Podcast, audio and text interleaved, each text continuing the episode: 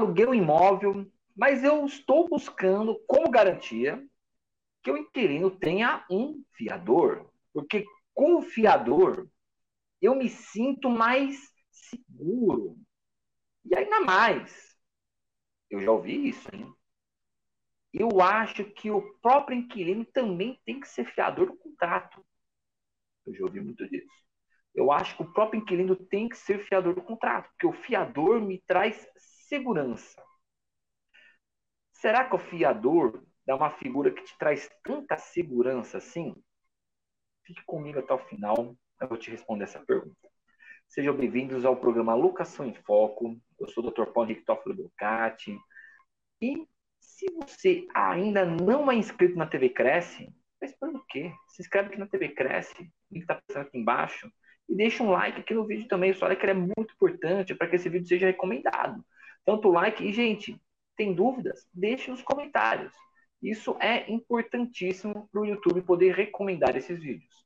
Para quem está assistindo a gente pelo YouTube. E se você também não me segue nas redes sociais, quer conversar comigo, segue lá. No Instagram, arroba prof. Paulo Teófilo, a gente consegue conversar pelo Messenger. E se você quiser saber mais conteúdos, também no meu canal do YouTube que está aparecendo aqui embaixo, Teófilo Ducati, você consegue ter mais conteúdos jurídicos, coisas que a gente posta aqui na TV Cresce e coisas do dia a dia, beleza? Então vamos lá. Importante a gente destacar de primeiro ponto o que é um fiador. Eu já falo dessa forma porque eu percebo de muitas pessoas que me procuram que a maioria não sabe exatamente para que serve o fiador. Porque se soubesse, eu não receberia certo tipo de perguntas. Não que estejam errados de fazer perguntas. Não, tem que ser feitas. Mas assim, algumas dúvidas que surgem que você percebe e fala, cara, pessoa não sabe nem o que é o fiador. Como eu já disse, Teve gente que justamente me chamou que achou um absurdo um inquilino não ser fiador. E não adianta mostrar que eu tenho mestrado aqui, eu apresento o programa na TV Cresp, a pessoa não quer saber, ela acha absurdo que na cabeça dela o inquilino tem que ser fiador e acabou, não tem o que fazer. Então tá bom. O que, que é o fiador? O fiador, ele é um garantidor, ou seja, a pessoa que faz a garantia do pagamento do contrato. Então, se você tem um contrato de locação, um inquilino, não pagou alguma coisa decorrente do contrato, uma vez que se esgotou todas as formas de se cobrar do inquilino, isso eu estou falando via judicial, tá? Primeiro você esgota todas as formas de cobrar inquilino. Aí o fiador ele é chamado para pagar a dívida. Então, primeiro ponto. O fiador, ele é um cara que, se o inquilino, o contratante, não pagar o contrato, o fiador vai pagar com juros, correção monetária, multa, todas as despesas possíveis do inquilino. Ok? Então, primeiro ponto que é o fiador. Aqui você já exclui a possibilidade do inquilino ser fiador. Isso aqui é uma coisa que beira até mesmo ao ridículo. Por quê?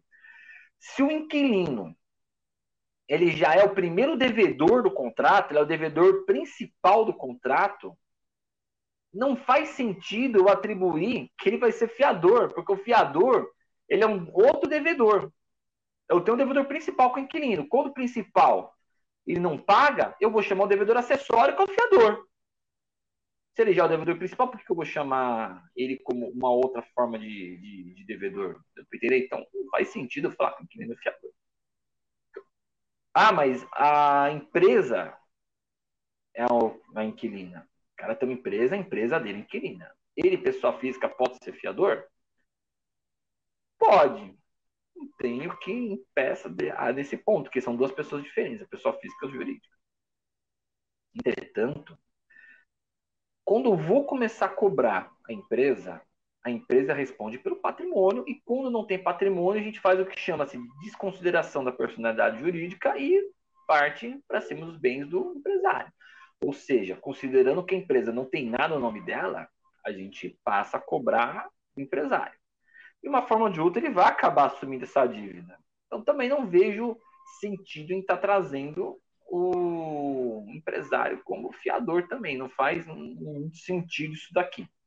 Mas sim, é possível, não tem problema. Agora, o fiador, ele funciona apenas como garantidor. Ou seja, se um não pagar, o outro paga. E se o fiador não tem dinheiro para pagar a dívida? Vai ficar na mesma situação que o devedor principal. Por quê? Porque o fiador, ele apresenta uma situação de patrimônio para a imobiliária, mas só que ele não pode deixar bens de garantia para a imobiliária. Ah, corretor de imóveis, imobiliária. Eu, quando eu faço contrato de locação, eu coloco que o fiador deixa como garantia determinado imóvel de sua propriedade. Parabéns! Você está cometendo um crime de pedir dupla garantia no seu contrato. Não pode pedir dupla garantia, só pode ter uma garantia. Mas como assim? Uma garantia é fiança. Então, você na verdade colocou mais uma outra garantia no contrato, que é a garantia de depósito, calção de bens imóveis. Você está calcionando um bem imóvel. É uma outra forma de garantia. Então, calciona o bem imóvel, não deixa como fiador. Um terceiro pode vir apresentar um imóvel e falar assim: olha, eu quero que este imóvel sirva como garantia caso o inquilino não cumpra o contrato. Então você não vai chamar aquele contrato acessório de um contrato de fiança. Ele não é fiador, você não vai chamá-lo de fiador. Vai ser calcionante. Ele está apresentando um contrato, um imóvel, para garantia do contrato. Ah, funciona a mesma coisa. Não, não é a mesma coisa, não. Não é, porque fiança é um tipo de garantia. Se você chama o cara de fiador, então ele é um fiador. Ele não é um calcionante. Se ele é um fiador e ele apresentou imóvel de calção, the house is down. É crime. A lei de locações diz que é infração penal exigir duas garantias no mesmo contrato. Você acabou de exigir duas garantias. Você tem uma fiança e tem um depósito, um calção de bens imóveis. Então, o correto é que você mantenha apenas e tão somente a fiança. Professor, mas como que eu faço para mostrar, pelo menos para o proprietário, o fiador apresentou um bem imóvel? Você pode dizer que ele, para demonstrar que tem patrimônio, que você também tem que ver se o fiador tem patrimônio. Tudo bem. Você pode pedir que ele apresente para você um imóvel, mas só só para mostrar que tem. Então você descreve, ele apresenta que neste ato tem um imóvel, tal, você descreve o imóvel como se estivesse fazendo a calção. Só que você só vai colocar que ele está descrevendo o imóvel que ele diz que ele quer dele. Ok? Para averiguar que ele tem um patrimônio. Ah, então depois eu posso pedir a penhora desse imóvel? Não porque ele deixou no contrato, mas porque o imóvel é dele. Simplesmente. Ah, professor, e se ele vende o imóvel futuramente? Pode. Não tem nada que proíbe ele de vender imóvel. A não ser que, de fato, ele esteja com uma ação de execução contra ele.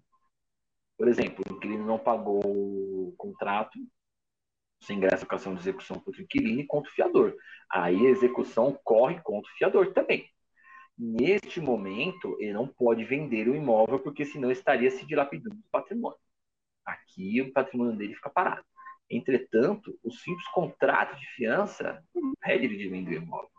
Ah, e se eu fizer a calção? Aí sim, a calção ela tem que ser averbada na matrícula do imóvel, tá? Você vai pegar o contrato, de locação com essa cláusula de calção de bens imóveis, vai averbar a matrícula de imóvel para ele só poder vender quando aquela averbação for dada abaixo. Ah, mas isso tem custo. Mas é uma garantia. Aqui você garante que se de fato ele não pagar os aluguéis, o imóvel vai pagar. Aqui sim. Então, o senhor está me dizendo que a fiança não é a melhor garantia longe de ser a melhor garantia. Já foi, talvez, alguma época, quando as pessoas honravam mais os compromissos, mas não, porque eu estou na mesma situação com o inquilino. Se o inquilino não paga, o fiador paga. E se o fiador não paga? Se o fiador não tem dinheiro? Ficamos na mesma. Eu só vou ter gastos de mover o judiciário buscando bens, buscando patrimônio em nome do fiador, para, na eventualidade, aparecer uma coisa, então a execução restar frustrada, porque não tem nada na conta. Isso é importantíssimo da gente ter em mente. Então, a fiança, ela é inclusive utilizada de uma forma muito equivocada pela maioria das imobiliárias, que fazem desse jeito que eu falei. Ela apresenta o fiador e fala, olha, você vai colocar um imóvel aqui, que esse imóvel aqui você está apresentando como garantia. Não. Isso é dupla garantia. É crime. Não pode. Ah, e quando tem uma situação de fiador profissional, é crime, né? Não vou nem entrar nesse mérito. Lógico que não pode. O cara ser fiador profissional, lógico que ele não pode. Ah, professor, e o seguro fiança? Esse eu acho interessante, porque o seguro fiança, ele é uma seguradora, uma seguradora, tem várias aí no mercado, não vou citar nós, mas é uma seguradora que vai pagar as prestações de que o inquilino não paga. Agora, tanto para o fiador como para o seguro fiança, quando ele tem que ressarcir o proprietário dos danos do imóvel, dos aluguéis de imóveis, prejuízos decorrentes da locação, ambos têm a possibilidade de cobrar do inquilino inadimplente esses valores. Por quê? Porque você pagou dívida de terceiro. Pelo fato de você pagar a dívida de terceiro, aqui você insere a possibilidade da ação de regresso, que é o que eles fazem no seguro FINS. Pagou a dívida que não te pertence, entra com ação e vamos cobrar a dívida de terceiros. Isso é o seguro fiança faz sempre. O seguro fiança, então, só está me dizendo que é um pouco melhor. Olha, para ser sincero, eu prefiro trabalhar com seguro fiança. Existem é, após seguro-fiança que não cobrem a multa rescisória, que não cobrem danos no imóvel, existem umas coisas assim, mas ainda assim, você tem que entender uma coisa, você é proprietário. A locação imobiliária, ela é um investimento. A partir do momento que você está partindo do investimento em locações, você também tem que saber que investimento gera riscos e pode gerar prejuízos. Na verdade, eu nem digo prejuízo, eu digo às vezes um deixar de ganhar. Pensa assim, ó, aluguei meu imóvel a mil reais durante um ano. Pô, você ganhou 12 mil reais aquele ano. Ah, mas eu ficou aqui a multa, um, ficou mil reais de multa em aberto. Mil reais de multa aberta. Eu deixei de ganhar mil reais. Releva e bota para alugar esse troço de novo você continuar fazendo renda. É investimento. A gente não quer perder nada também. Ah, mas o inquilino detonou todo imóvel. Opa, peraí, mas o que ele te detonou foi com base em, tipo, tá, tá totalmente detonado, foi uma coisinha ou outra, dá para você alugar, dá um mês de, de um mês de carência para pessoa que está entrando nova, para ela consertar tudo aquilo lá. Então faz essa avaliação, porque você não bota a mão no bolso, você só deixa de ganhar, mas deixar de ganhar não é um prejuízo às vezes tão grande. Agora, qual é a solução que nós fazemos, somente aqui no nosso escritório, quando temos uma fiança que está meio estranha? O que é uma fiança que está estranha? O cara está querendo fiador. O aluguel é baixo, mas conheço, a gente tem certeza que essa pessoa vai manter o patrimônio. Como que a gente faz? Ou deixa o contrato sem garantia, ou faço por fiança. Primeiro, ah, mas sem garantia, vou falar um programa sobre locação sem garantia, tá? Fica, fiquem avisados. Vou falar de um programa aqui, fique atento sobre locação sem garantia. Acho que eu já falei, inclusive. Agora, não faz seguro fiança. Porque senão o fiador está lá e não vai te garantir nada. Agora, se os valores de locação podem ser muito altos, eu prefiro que seja realmente feito seguro fiança do que colocado fiador. Ou então, se o fiador apresenta o imóvel, que seja feita então a calção do imóvel. Calção do imóvel dele. Que aqui eu levo para o cartório de imóveis, faço registro, ah, mas o, o proprietário vai pagar uns mil reais mais ou menos aqui para a verbação. E daí que você vai pagar? É a garantia sua. Ah, mas eu tenho que pagar para ter garantia. E daí? Pelo menos você vai ficar seguro que se esse cara não te pagar o aluguel, você penhora imóvel do terceiro. E aí é mais, bem mais seguro. Você abate até no primeiro aluguel, segundo aluguel, primeiro aluguel começando no corretor, segundo aluguel você pega o dinheiro e faz aqui a verbação.